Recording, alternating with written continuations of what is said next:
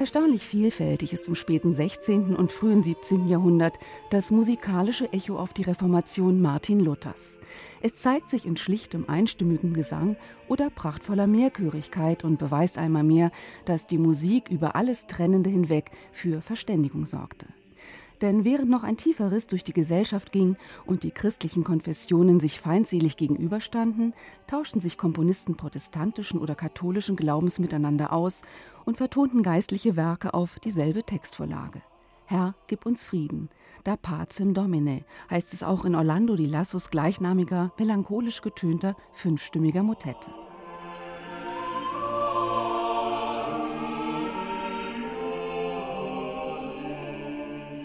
Durch das Programm des Albums zieht sich wie ein roter Faden die lateinisch gesungene Antiphon Da Pacem Domini, eine schlichte gregorianische Melodie, überliefert aus dem 9. Jahrhundert. Luther wandelte sie 1529 um in ein deutsches Kirchenlied und bewirkte damit, dass der unbändige Wunsch nach Frieden auch dem einfachen Volk verständlich wurde.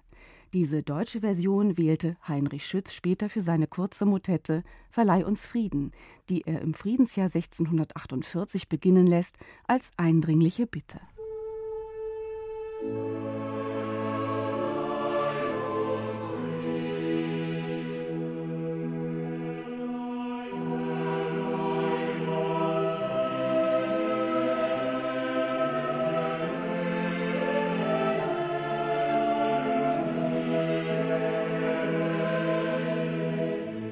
Die Sehnsucht nach Frieden ist dem Menschen eingeschrieben.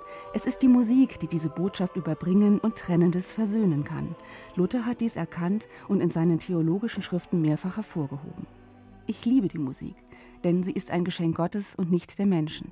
Sie macht das Gemüt froh, sie verjagt den Teufel, sie bereitet unschuldige Freude. Darüber vergehen Zorn, Begierden, Hochmut.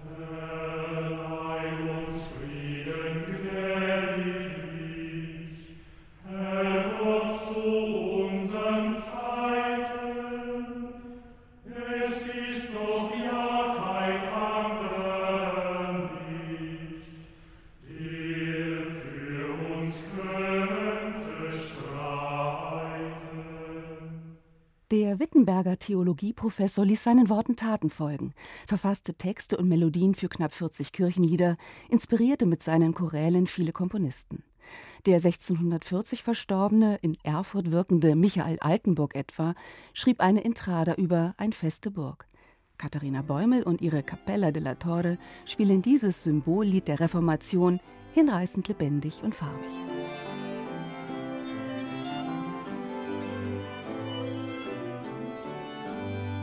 Dass die christlichen Konfessionen im Zeitalter der Reformation herausragende Musiker in einem befruchtenden Wechselspiel zu singulären Kompositionen animierten, zeigt diese CD mit 16 Werken abwechslungsreich und auf hohem Niveau. Wie immer besticht der grandiose Rias Kammerchor mit lichtem, warmem Klang, runder Tongebung und einer klugen Textgestaltung. Und Florian Helgard vereint dabei Chor und die Capella della Torre zu einem fulminanten Widerhall auf diese Geschehnisse aus längst vergangener Zeit. Das Verbindende im Trennenden der Konfessionen berührt in diesen musikalischen Echos der Reformation bis heute.